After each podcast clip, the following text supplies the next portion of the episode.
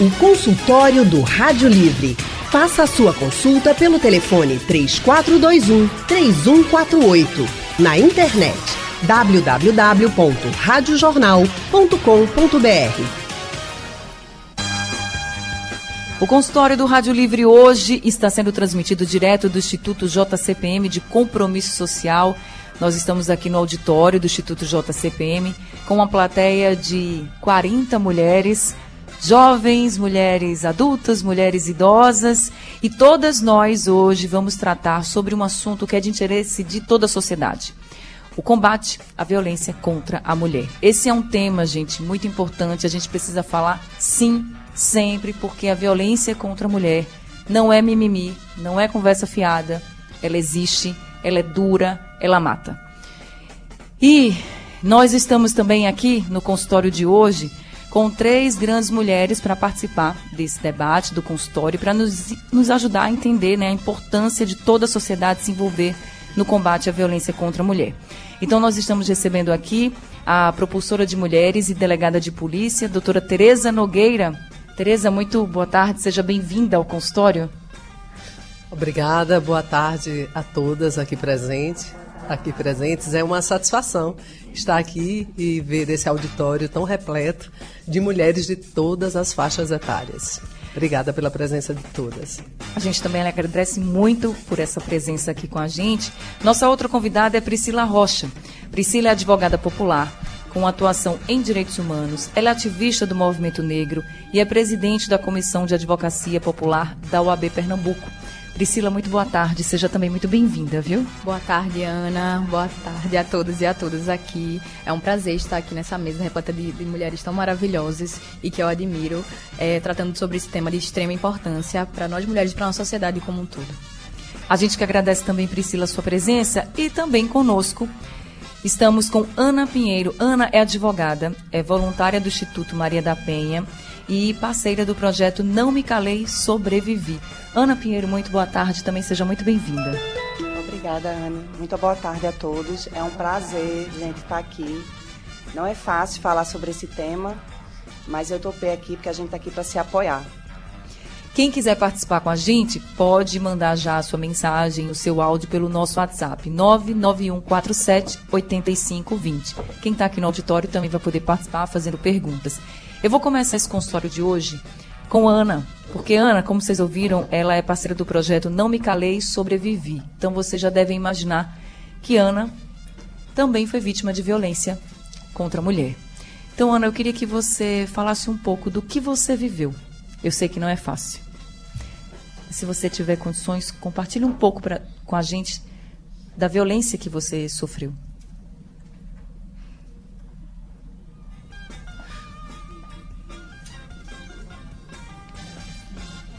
Para quem não está vendo, quem não está aqui no auditório, Ana Pinheiro ela está muito emocionada, porque quem sofre violência sabe o quanto é doloroso, sabe o quanto mexe não é só com a parte física, mas com a parte emocional também. Então vou fazer o seguinte, vou respeitar um pouquinho o seu tempo. Pode? Então. É difícil, gente, porque fazem 14 anos e eu levei oito anos, desde que eu me divorciei, para identificar que eu passei pelos cinco tipos de violência doméstica e familiar. A primeira vez que eu apanhei foi por causa de uma cerveja que eu derrubei. Meu marido bebia muito. E o primeiro tapa eu levei, me abracei com meu filho de um ano para tentar evitar a violência. Mesmo assim, ele só me chutava mesmo no chão, abraçada com o nosso filho de um ano. Tiveram outras agressões, lógico que antes de vir um tapa, ou um soco, um chute, é, já tinha passado pela violência psicológica, pela violência moral. É, e durante seis anos de relacionamento, entre idas e vindas, já tinha minha segunda filha. É, a última vez que eu, tinha, que eu apanhei foi no dia 25 de dezembro de 2009. No dia 24 eu fui proibida de passar o Natal com meus filhos. E ele me passou uma mensagem, disse: quando você chegar em casa, você vai ter uma surpresa. Eu lembro que quando eu abri a porta de casa, eu vi as roupas pelo chão e eu já imaginei que ele tivesse com alguém na minha cama, né? E eu lembro que eu saí caminhando, olhei, entrei no meu quarto. Quando eu liguei a luz, os dois deitados, eu lembro que ele sorriu, mesmo de olho fechado. Ele estava me aguardando. E ali começou o conflito físico. E ele me colocou para fora de casa, quebrou meu celular, reteu meus documentos. E eu fiquei vagando pela rua. Eu lembro que eu sentei numa praça. Eu tinha para para quem ligar, eu não sabia os números de cor, estava sem celular, ele tinha quebrado. E até que eu voltei para casa da minha sogra, a gente morava na mesma rua. Eu lembro que eu fedia. Isso já era perto da hora do almoço, desde o Natal, né, do dia anterior. E estive lá e pedi a ela para tirar minhas coisas de casa. E ela autorizou. Eu peguei Maria, minha filha na época tinha dois anos, e eu disse: vou garantir que eu não apanhe de novo, né? E fui para casa, eu, ela, minha sogra e meu ex-marido, com minha filha. Comecei a pegar minhas coisas e teve um momento de discussão. E eu lembro que ele começou a me sufocar na parede da cozinha. Minha ex-sogra com minha filha no colo, com dois anos, e minha filha pergunta: Vovó, por que a mamãe está apanhando? Porque a mamãe foi mal criada. E quem é mal criado leva o quê? palmada. Também lembro que tinha uma peixeira em cima da geladeira e mesmo naquele momento tão conflitante, a única coisa que eu pensava, eu não vou perder a guarda dos meus filhos. Eu não vou perder a guarda dos meus filhos. Eu não vou perder, eu não vou fazer nenhuma loucura. E ali ele me colocou para fora com meus dois filhos, depois chegou o outro, né? Uma vizinha me emprestou duas sacolas de lixo preta para eu guardar minhas roupas não tive direito de sair com uma foto de filho, de nada. E fiquei ali. E ele e a família foram para a praia curtir o 25 de dezembro. Liguei para a única familiar que tinha em Recife, né? E a primeira coisa que minha irmã fez foi vá tomar um banho. E fomos para uma delegacia depois do banho. É, na época, né, 2009, a Lei Maria da Penha só tinha três anos, né, era muito recente. Mesmo assim, eu fiz uso da lei na época. A mulher que saía de casa era alegada abandono de lar e ela perdia a guarda dos seus filhos. Qual era a minha maior preocupação? Não perder meus filhos. Já tinha perdido muita coisa, né? Muita coisa. Ele me deixava trancada, fora de casa. Ele quebrava as coisas. Ele me chamava de louca. Ele me fez ter relações sexuais com outra pessoa porque eu tinha para poder continuar com ele. E eu lembro, uma, acho que foi a segunda vez que eu apanhei. Eu fui até a casa da minha sogra com a cara marcada e ela disse: Você vai denunciar o pai dos seus filhos? Eu liguei para o meu pai, quem atendeu foi a atual esposa dele, e ela disse: Sabe por que você apanhou? Porque você é rapariga igual a sua mãe. E se apanhou porque você mereceu. E ninguém, completamente ninguém, me deu nenhum suporte. As opções que eu tinha depois de, desse fato, dia 25 de dezembro, foi assim. Minha mãe me ofereceu, venha com sua filha e deixe o filho, que eu sou do Rio Grande do Norte. Minha avó disse, venha você, sem os filhos. E meu pai disse, eu não aceito ninguém. Minha avó ofereceu dinheiro para o meu pai para um apartamento maior, para um quarto maior, para caber ficar e meus filhos. E ele disse não. As razões, cada um deles é que sabe, né? Diante desse cenário de eu não ter ninguém que me estendeu a mão, eu deixei meus filhos com essa avó. Sua ex-sogra? Minha ex-sogra. E aí começaram outros problemas de alienação parental. Eu era proibida de entrar na casa que meus filhos moravam. Eu ficava numa calçada, no sol quente, depois de pegar dois ônibus para tentar vê-los. E Todas as vezes que eu chegava, era só desqualificação. Ah, rapariga, você é uma. E minha menina mais nova, do lado, com dois anos, eu acho que a minha sogra não entendia que ela ia absorver tudo aquilo. E hoje a Maria tem 16 anos, tem muitos problemas psicológicos. Muitos, muitos. Minha, minha filha tem uma depressão severa, uma ansiedade generalizada, não consegue frequentar a escola. E ela não sabia, acredito isso, a avó, né? E ainda mais eu grávida, o que é que eles diziam? É filha do padeiro, que era onde, para onde eu ia, né? Filha do cabo da locadora, só podia ser uma gaia, mas não podia ser filha do homem. A menina viu a cara da avó. Igual. Você disse que está falando sobre essa, toda essa violência pela primeira vez esse ano. Esse ano, faz 14 anos. Eu nunca falei. E as pessoas sempre fingiram que nunca aconteceu. Eu ainda fui assediada pelo meu sogro, com 22 anos. Eu me casei com 19. E todo mundo ficou calado. Perdi meus filhos, perdi 10 anos de convivência com meus filhos. Porque faz 3 anos que minha filha mora comigo. E faz alguns meses que meu filho mora comigo. Meu filho, eu estudava com meus filhos pelo telefone. Porque eu não podia para ver minha filha doente. Eu tinha uma passagem para ir, eu vinha, fui até o bairro deles de um ônibus e voltei a pé da Embiribeira para Casa Forte só para ver minha filha, porque eu não tinha dinheiro para passagem. Então é muito difícil. E só em 2018 que eu entendi o que era violência doméstica. O seu relato, Ana, é muito forte. Eu não. Acho que está todo mundo aqui consternado com o que você está falando. E eu sei que tem muitas nossas ouvintes também que estão nos ouvindo e estão dizendo assim: meu Deus, eu passo por isso. Com certeza. Com certeza. E a gente trouxe a Ana aqui para ela poder falar e ela topou falar, justamente porque muitas vezes a mulher sofre violência e, como ela está dizendo, não sabe, não sabe, a violência que está sofrendo e acha que está sozinho. Porque não tem apoio. Não tem apoio. E porque não tem outras mulheres até de fora que dizem assim: meu Deus, eu também passo por isso. Vou deixar você se recompor um pouquinho. Obrigada. Viu? Obrigada.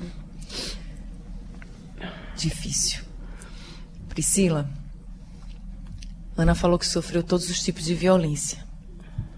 A gente já ouviu aqui a violência física, mas eu queria que você explicasse para todas as mulheres e homens que estão nos ouvindo agora. Eu sei que tem muitos ouvintes homens e que respeitam as mulheres que também agora devem estar revoltados. Também é importante que esses homens se revoltem também para combater a violência de outros homens, tá?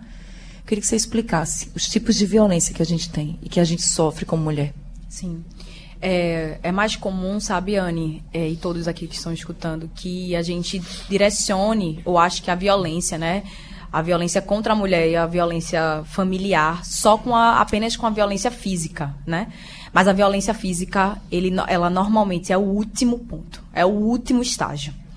A gente chama de bandeiras vermelhas, são diversas bandeiras vermelhas que dentro de um relacionamento, seja um relacionamento e um relacionamento entre é, parental, né? Um relacionamento entre homem e mulher, né? O seu companheiro, a sua companheira, ou, enfim, o seu namorado ou a sua namorada, que sim é possível. A Lei Maria da Penha não faz distinção de gênero ou também relações, né, entre o seu a relação intrafamiliar dentro de casa com seu pai, com seu avô, com seu tio.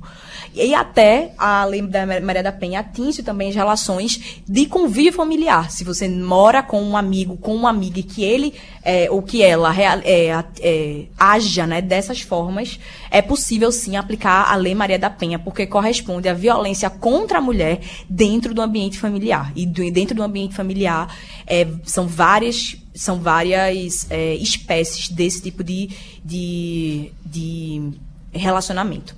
Então, e é muito importante que a gente, o que eu encontro na minha prática é que as mulheres não sabem o que é, quais são essas violências. E a violência física, né, que é essa conduta, né, essa ofensa, é, a integridade física, né? É um beliscão, é bater, é chutar, enfim, isso é o mais comum que a gente sabe quando dói fisicamente.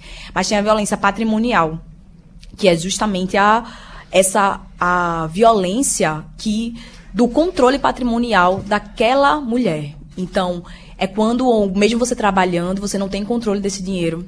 É quando é, a mulher não tem gerência nenhuma dos valores, quando, é, enfim, os bens todos os bens, todo o controle financeiro da casa, todo o controle financeiro da, da, de tudo, é tudo gerido pelo, pela, pelo homem, né? Enfim, ou pelo, pelo seu companheiro, companheira. Então, é, esses os, os instrumentos de trabalho também. Se você, por exemplo, for manicure e ah, vou pegar esse aqui, os seus objetos de trabalho, e vou esconder para você não poder sair de casa. Isso também é violência patrimonial, que está impedindo que você saia do seu trabalho para conseguir, saia da sua casa para conseguir o seu sustento.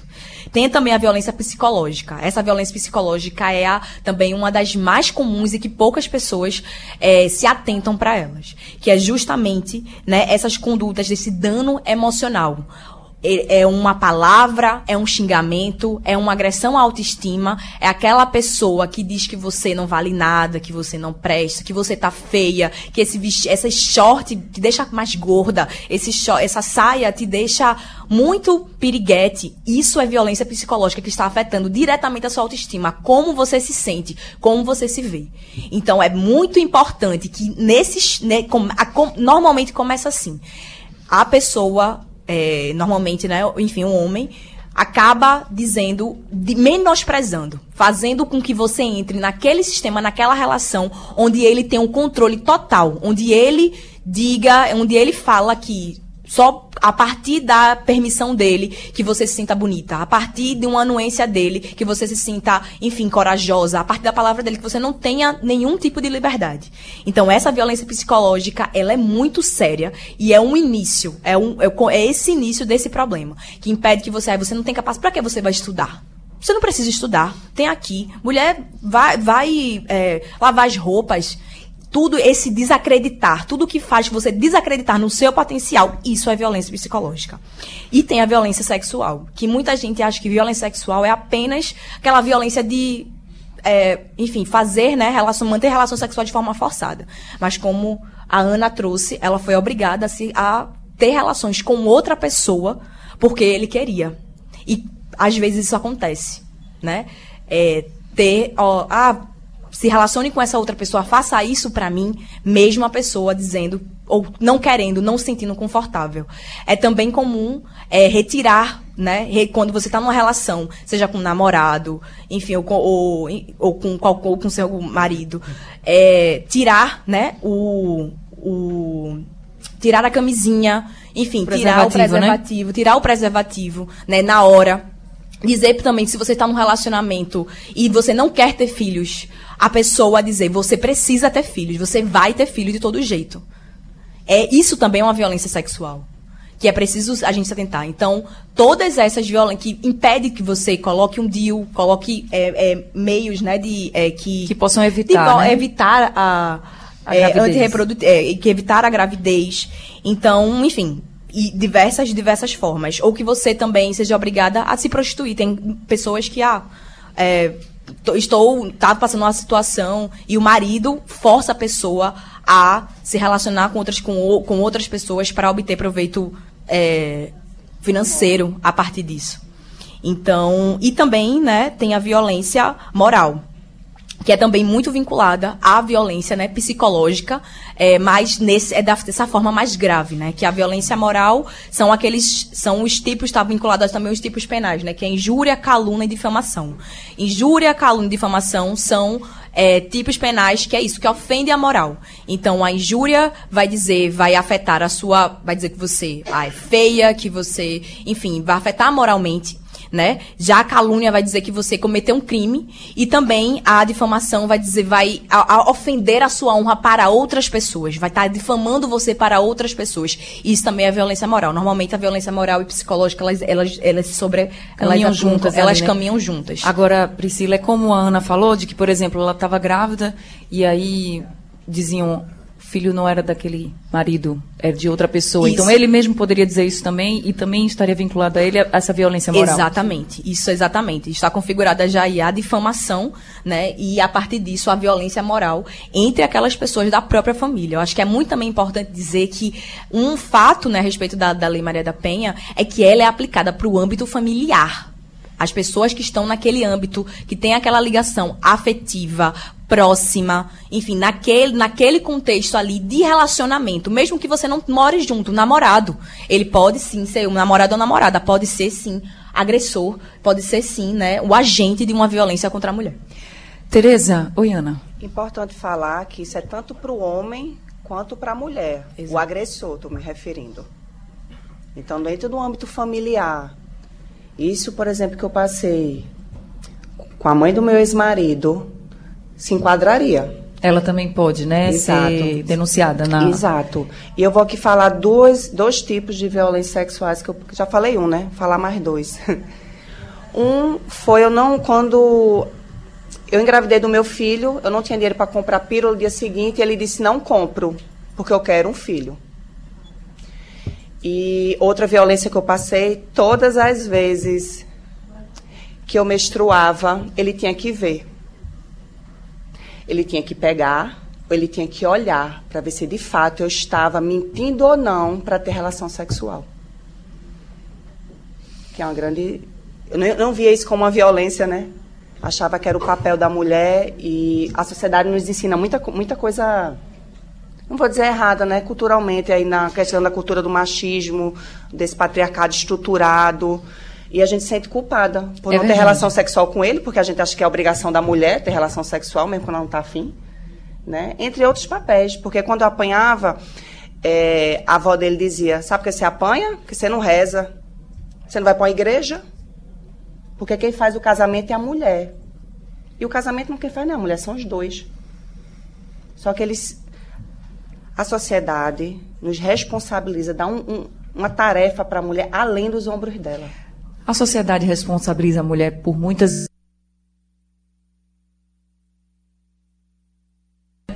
a vítima. Ponto.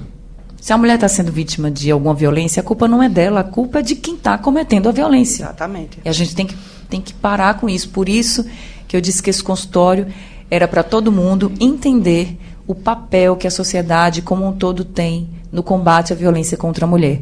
Tereza é delegada. Sim. Né? Professora de mulheres e delegada. E a gente, eu tenho até um dado aqui que a SDS disponibilizou desse ano, que de janeiro a julho a gente teve 29.368 boletins de ocorrência de vítimas de violência familiar e doméstica. 5.488 denúncias a mais do que neste mesmo período em 2022. Mas a gente sabe que tem muitas mulheres que ainda sofrem caladas, que não têm coragem de denunciar. E mais ainda, Tereza, que não veem na justiça, na polícia, não acreditam que vão ser protegidas. E eu queria que você, como delegada, como professora de mulheres, pudesse falar para essas mulheres da importância da denúncia. Eu estava conversando aqui com as meninas, já conversei com muitas vítimas de violência contra a mulher, e cada uma delas tem uma justificativa para não denunciar logo, para não ir atrás. Cada uma, porque do mesmo jeito que cada uma de nós temos uma vida e uma realidade, cada uma aqui tem uma realidade diferente. Então, cada uma dessas vítimas tinha também uma justificativa para não ir denunciar. E a gente conversando muito, e essas mulheres já tinham denunciado, e eu disse assim: Mas você se arrepende? Elas, não, não me arrependo, porque foi aí que mudou a minha vida. E aí eu fiquei pensando assim: se você está sofrendo, você já está sofrendo a violência. Denunciar, que muita gente tem medo, viu, Tereza, de denunciar. Sim, sim, então, denunciar é o seu grito assim, tipo, não estou aguentando mais, eu vou ver no que é que dá. Porque se eu continuar aqui, eu vou continuar na mesma violência. Se eu denunciar, quem sabe eu vou sair dessa. Então, eu queria que você, Tereza, falasse sobre a importância dessa denúncia para as mulheres. Vamos lá. Anne, é, fico muito feliz de estar aqui no ambiente e principalmente de perceber nesse ambiente a presença de homens. Eu costumo dizer que a Lei Maria da Penha, ela não é contra os homens, ela é contra agressores e mulheres. Nós temos homens, eu conheço homens fantásticos, homens feministas, inclusive, homens que defendem a ferro e fogo o direito das mulheres por oportunidade, o direito mulher, das mulheres por integridade física, psicológica, patrimônio e tudo mais. Uma coisa na fala, na primeira fala, que é a fala da Ana, não é isso? Isso que me chamou a atenção e que infelizmente ainda acontece, embora eu já perceba uma diminuição, é que o espírito do preconceito, a ideia por trás do preconceito, o que nós chamamos, chamamos de misoginia, não sei se todo mundo aqui já ouviu esse termo, mas esse termo precisa ser falado mais, né? A misoginia nada mais é do que a raiva, a aversão a mulheres. Alguns homens têm, pasmem, verdadeira aversão a mulheres e nasceram de uma mulher. Não é verdade? Não conheço ninguém que não tenha nascido de uma mulher.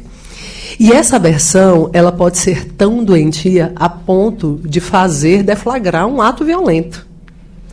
Nesse espírito de misoginia, pasmem, algumas mulheres também podem personificar essa ideologia. Então, quando a Ana falou que a própria sogra disse para ela: Você apanhou porque você deu motivo, porque a culpa é sua, porque você se comportou mal. Naquele momento, aquela mulher personificou toda a ideologia por trás da misoginia. E isso é lamentável que a gente ainda discute tantos anos depois da Lei Maria da Penha, tantos séculos depois de tantas violências que mulheres sofreram, não só no Brasil, mas no mundo inteiro, gente. A misoginia data dos período, do período clássico, a misoginia também foi encontrada na Bíblia. A misoginia é praticada ao longo dos séculos em todas as sociedades do mundo. Na China, na Índia e no Brasil não foi diferente. Na China a gente teve uma época que as meninas eram assassinadas, porque somente só podia ter, era a lei do filho homem, né, era o filho único, aliás, e como só o homem era a previdência, a previdência segura dos pais. Quando a primeira filha vinha mulher, elas eram assassinadas até que viesse um filho homem, porque era o filho homem que cuidava dos pais na velhice. Pasmem, nós tivemos isso na história da humanidade. Nós, na verdade, ainda passamos por coisas assim no Brasil. Nós temos índices altíssimos de feminicídio. Eu tenho a alegria de dizer, pelo menos, que diante de, do, da quantidade de denúncia que nós temos, de, no, de notícias crimes, né, de registro de boletim de ocorrência, esse número é muito pequeno, se considerado o conjunto que nós temos, o número que nós temos de mulheres que procuram ajuda. Mas eu também sei que as que procuram ajuda não necessariamente retratam todas as que precisam de ajuda. Porque muitas mulheres passam por todas essas dúvidas que a Ana passou. Né? Foi culpada pela sogra, foi culpada por talvez por amigas, por parentes, por homens também, mas por muitas mulheres. E por muitos motivos ela não procurou ajuda logo nos primeiros atos de violência. Isso mudou? Mudou pouco. As mulheres ainda passam por muitos atos de violência até né, cair a ficha e dizer assim: nossa, estou no fundo do poço agora, só tenho lugar para ir para cima. É para cima. Se você chegou no fundo do poço, cai a ficha, para para pensar nesse momento. Se eu estou no fundo do poço, só tem um lugar para eu ir agora. É para cima. E se você pode contar com outra mulher, nossa, que alegria quando uma mulher pode contar com outra mulher. Mas se você não pode contar com aquelas mulheres mais próximas de você, vá em busca daquelas que não estão tão próximas. Infelizmente, eu percebo uma mudança de fato. Muitas mulheres hoje incentivam outras mulheres dentro da própria família, incentivam dentro do, do trabalho. E, pasme, eu já recebi situações. Semana passada, eu estava saindo da, da delegacia. Gente, eu sou a delegada titular da Delegacia da Mulher do Recife delegada titular da Delegacia de Santo Amaro, nós somos apenas uma delegacia para toda a cidade do Recife. Nós temos, você trouxe os números aí, Anne, de fato, os números cresceram assustadoramente nesse ano. Acredito eu também que por conta de todo o incentivo que a imprensa está dando, né, divulgando o direito da mulher, falando sobre isso. O governo que nós temos hoje de duas mulheres também nos encoraja, não só no combate, mas também a ir lá e denunciar a, a violência que sofremos. Mas os números são estarrecedores. E eu já me deparei com situação de um homem estar tá levando a mulher, puxando pela mãozinha. Não, a mulher querendo sair, ele, não, não, não, você vai entrar, você vai, você vai fazer o BO um homem fazendo isso, um colega de trabalho dela. Então, o papel de, eh, de cultura de paz, o papel de agente de transformação, o papel de apoiador de uma mulher pode ser exercido por uma mulher e pode ser exercido por um homem. Se vocês, homens que estão aqui, se vocês, homens que, que me escutam nesse momento, conhecem uma mulher que sofre violência, por que não dar a mão? Por que não encorajar para procurar ajuda? E essa ajuda pode não necessariamente já ser a delegacia, gente. A gente também precisa respeitar o time da mulher. Às vezes a ajuda que ela precisa no primeiro momento é ir numa UPA, é ir no Hospital da Mulher, é, é ir num centro de referência. Aqui na cidade do Recife nós temos o Clarice Lispector. O trabalho do Clarice Lispector da Prefeitura é um trabalho belíssimo junto das mulheres vítimas de violência. Elas fazem assessoria jurídica, psicológica, assistente social e fazem também esse caminhamento para a delegacia. Então, muitas vezes, ela precisa desse time de parar, se fortalecer para decidir. Agora eu realmente preciso da polícia. E até e aí, entender que está sofrendo violência. E até entender, perfeito, Anne. Muitas violências, como foi dito aqui também por nossa advogada, muitas violências são tão silenciosas que a mulher não percebe que é violência. Porque é cultural também essa inversão dos padrões, essa coisa dos padrões a serem exercidos por homens e mulheres, né? os estereótipos que a nossa sociedade cobra. A sociedade cobra da gente um determinado papel, cobra do homem um determinado papel. E às vezes a gente, investido desses papéis, a gente pratica atos que são ruins contra nós mesmas. Então, dentro desses estereótipos, a gente precisa também fazer um processo de desconstrução.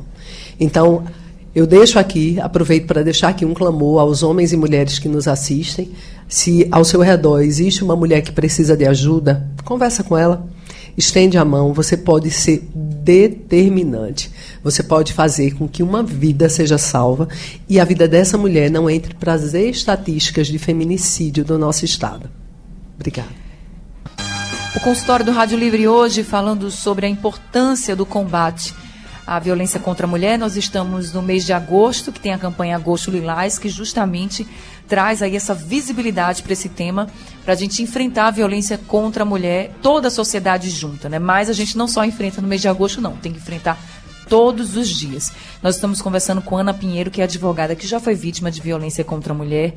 Nós estamos conversando também com Priscila Rocha, que é advogada, e com Tereza Nogueira, que é delegada.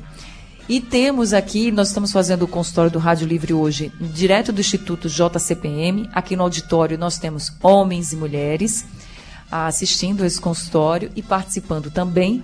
Então temos um jovem que quer participar. Como é seu nome? Meu nome é Carlos Eduardo. E eu queria perguntar se a Lei Maria da Penha vale também para pessoas do mesmo sexo. Que sofrem violência doméstica, né? Exatamente. Carlos, muito obrigada pela sua pergunta, viu? Priscila. Sim, Carlos. É, sim, é possível né, a aplicação da Lei Maria da Penha contra com casais né, do mesmo sexo, mas também é importante também ressaltar que é, a Lei Maria da Penha é voltada para é, o combate à violência contra a mulher, seja uma mulher trans, seja uma mulher, né, enfim, uma, uma travesti, é, mas tem esse, essa questão do gênero. Então, é voltado, a Lei Maria da Penha é específica para esse combate né, da violência contra a mulher. Então, tem essa questão do gênero, mas sim, é possível a realização né, é, de casais homoafetivos, enfim, que se encontrem em estado ou em situação de, viol de violência. Temos outra participante aqui do nosso consultório de hoje. Como é seu nome? Patrícia. Dona Patrícia, pode fazer sua pergunta. É, eu queria saber é, de vocês o seguinte: se ainda existe porque muitas pessoas tratam como cultura, né? Aquela terrível fala que diz assim: é, a mulher apanhou porque ela não presta, porque ela é safada ou porque ela gosta. Ainda permanece isso como cultura, que para mim é terrível, mas eu já ouvi muito, porque fazemos trabalhos dentro de comunidade e mulheres é, que sofrem diversos tipos de violência, elas falam para a gente isso. Que tem pessoas que dizem é é, porque ela é safada, porque ela não presta, ela gosta de apanhar. Porque não existe, ninguém gosta de sofrer, ninguém gosta de apanhar, e principalmente mulher, que na frente de um agressor, um homem, ela é muito frágil. Muito obrigada também pela sua colocação. Doutora Tereza, e eu vou além. Tem muita gente que ainda diz, em briga de marido e mulher não se mete a colher. Esse é um grande desafio para a gente vencer. Eu acho que a Lei Maria da Penha até conseguiu quebrar um pouco esse paradigma, né? Mas ainda é um grande desafio. Gente, o desafio é muito grande, né? São vários os ditados, né? Ah, os ditados que escondem um preconceito contra a mulher, as piadas da loura burra, por exemplo. Né? São várias as piadas e os ditados que colocam a mulher num, papel subserviente. É, isso que a senhora falou é verdade. Acontece às vezes até dentro da delegacia. Pasme, muitas vezes mães de mulheres vítimas de violência vão para a delegacia para prestarem depoimento e a gente se surpreende quando o depoimento delas é a favor do agressor. Porque ela acredita que aquela mulher apanhou porque merecia. Porque E aí, quando você deixa transcorrer naturalmente um relato livre e ao final você pergunta, mas a senhora realmente acredita que ela tinha que viver dessa maneira? Ela disse: se eu vivi assim com o pai dela a vida inteira, por que, que ela não vai aguentar? Se eu aguentei, por que ela não vai aguentar? Veja, o preconceito realmente pode ser personificado através de uma outra mulher. Essa coisa que você falou da mulher que gosta de apanhar, minha gente, pelo amor de Deus, não existe nada mais ultrapassado do que essa frase. Ninguém gosta de apanhar, e não é só mulher, homem também não gosta de apanhar, porque todo mundo merece e quer ser tratado com respeito. Ninguém entra numa relação afetiva querendo ser desrespeitado, desrespeitada, querendo ser agredido ou agredida. Ninguém. Isso psicologicamente, fisicamente. Isso é um fato. Ninguém gosta de apanhar e, naturalmente, uma mulher também não gosta. Uma outra coisa que eu escuto muito é. Ah, mas não vou fazer não. Ah, delegada, vou fazer não. Sabe por quê?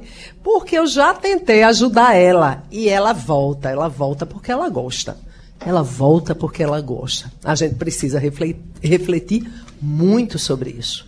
Nós que fazemos a rede de proteção, o primeiro papel que a gente tem que exercer é o papel do não julgamento. Não importa se essa mulher voltou, se ela mais uma vez precisar da rede de proteção, a rede de proteção tem que ajudá-la.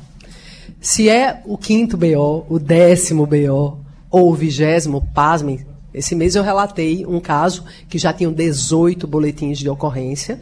Eu estou nessa delegacia há, há, seis, há cinco meses eu assumi a delegacia, fui fazer uma pesquisa retroativa e percebi que em três anos ela tinha registrado 18 boletins de ocorrência. Para mim, um caso extremamente grave. Não importa, se ela chegar para o 19, a gente vai fazer o trabalho da mesma maneira. E o que, que eu posso dizer a vocês também?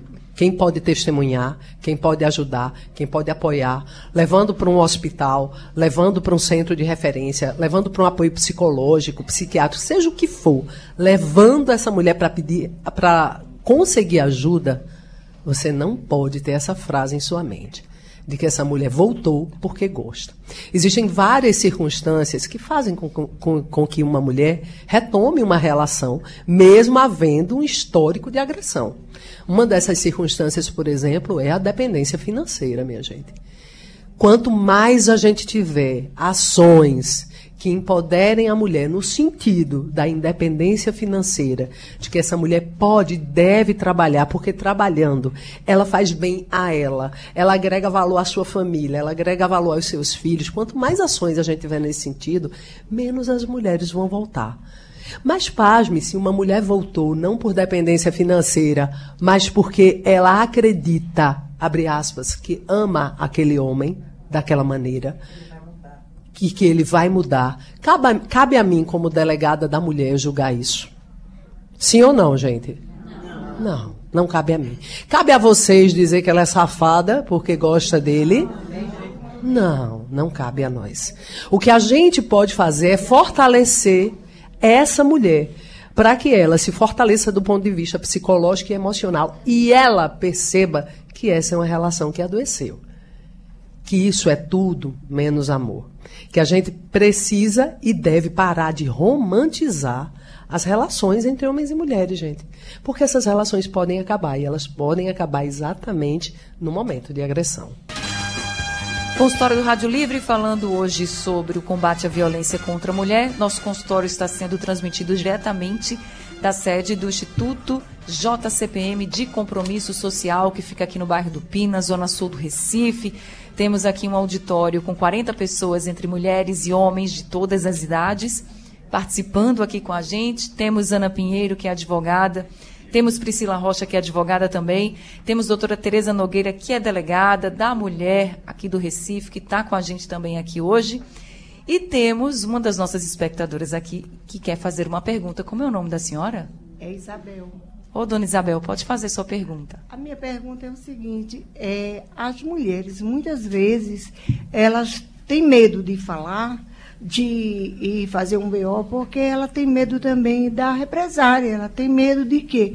Da proteção. Muitas delas estão dentro de casa e eles conhecem todo o caminho delas, e com o caminho delas elas não têm como sair daquele local para ir para outro caso. Vocês têm esse apoio de tirar ela de um lugar, botar ela em outro, onde ele não conheça, ele não saiba da vida dela?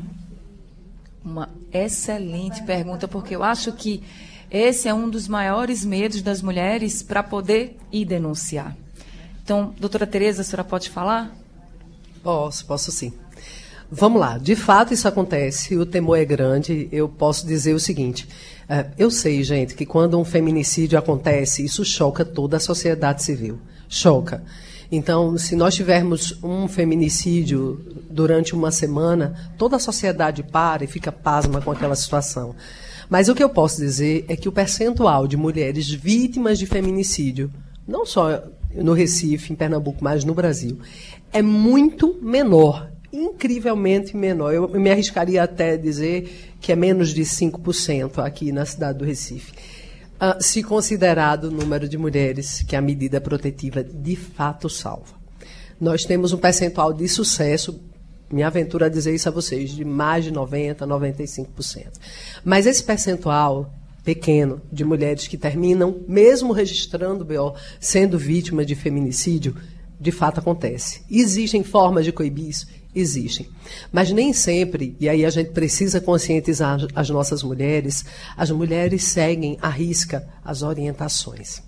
Por exemplo, uma mulher que registrou um primeiro boletim de ocorrência e tem um histórico de violência de 10 anos, 20 anos, 30 anos, ela já chegou num nível de violência muito alto, né? Como a nossa advogada Priscila falou, a violência é progressiva.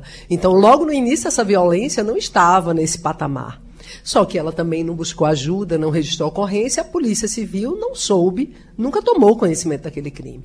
E aí, quando faz o primeiro registro, muitas vezes já está num nível de violência muito alto anos de violência física, psicológica, sexual, moral, patrimonial, tudo que vocês imaginarem, o kit completo, né, como viveu a Ana. Então, quando esse registro acontece, que, a, um, que esse histórico é relatado, imediatamente a gente oferece para a mulher um serviço, que é o serviço de abrigamento. O Estado de Pernambuco, todos os estados, gente, disponibilizam, através da Secretaria Estadual da Mulher, um serviço chamado Serviço de Abrigamento a mulheres vítimas de violência doméstica e familiar. Ah, Tereza, e por que, que algumas mulheres ainda morrem? Porque nem todas desejam ser inseridas no serviço. O serviço, ele precisa ser voluntário, a gente oferece, mas eu não posso, sob hipótese alguma, pegar uma mulher na marra e colocar ela no serviço. Isso precisa ser de livre manifestação da vontade. E, ok, quando a mulher não aceita, eu tenho que compreender. Eu tenho que compreender e não julgar. A gente não estava com aquele pacto de não julgamento. Então, quando essa mulher volta para casa e algo mais grave acontece e ela tem a vida ceifada, vocês acham que a gente não, não fica nessa mesma situação de vocês de pensar, poderia ter sido diferente. Então, uma outra dica que eu dou, só me permitando, é que a própria família é a primeira rede de proteção dessa mulher. Essa mulher que tem uma medida de proteção, a gente diz a ela, por favor, chegando em casa, avise para o pai, para a mãe, para os amigos, para o porteiro do prédio, avisa para o pessoal da vigilância da empresa onde você trabalha, para aquelas pessoas. Eu sei que algumas até não vão querer apoiar, mas a maioria vai apoiar, porque esse agressor não pode se aproximar. Se ele entra no prédio onde essa mulher trabalha, passa pela recepção, passa por todos os corredores e acessa uma mulher na sala, na, do, diante de um computador e mata ela, toda a rede falhou, não foi só a polícia. A gente atribui isso à polícia, mas nós todos fazemos parte de uma grande rede de proteção, gente. É por isso que a gente sempre bate na mesma tecla, e eu acho que é importante, que a Lei Maria da Penha ela veio num momento muito necessário, que ela está avançando, completou 17 anos esse ano. Ela é muito importante, quebrou muitos paradigmas, mas ela ainda precisa avançar mais, porque Quantos e quantos casos de feminicídios a gente também não noticia, por exemplo, eu como jornalista, de mulheres que denunciaram, mas que aquela medida protetiva, o agressor estava nem aí. Como não está nem aí para nada, sabe? Infelizmente a gente sabe o que acontece.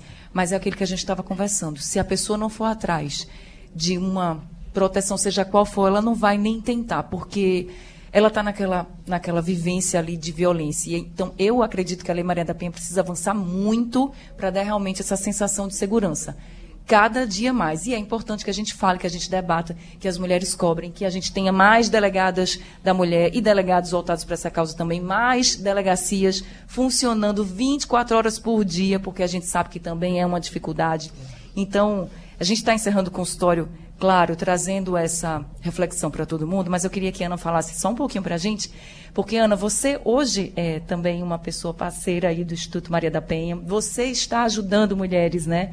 Então, para as mulheres que, como você, passaram por toda essa violência, hoje você está mais forte, né? Você se sente mais forte. Com certeza. Hoje eu sou, sou muito forte, venci. A caminhada é árdua, mas a gente precisa quebrar o ciclo da violência e sobreviver até chegar ao ponto de viver porque a gente sobrevive de várias formas. Eu vou deixar aqui três formas de contato para o Instituto Maria da Penha, para você que está precisando de uma orientação, seja psicológica, seja de uma assistente social ou jurídica, né? É, são dois Instagrams, o arroba Penhas Oficial e o arroba Instituto.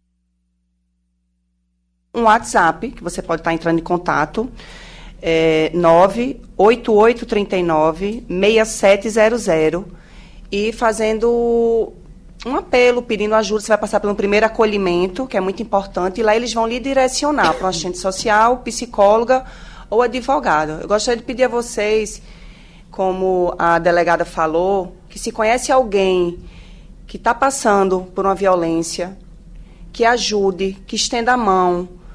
Porque se eu tivesse tido uma mão, eu não teria passado tanto tempo para denunciar, nem, nem denunciar, né, que na minha época foi sair desse ciclo.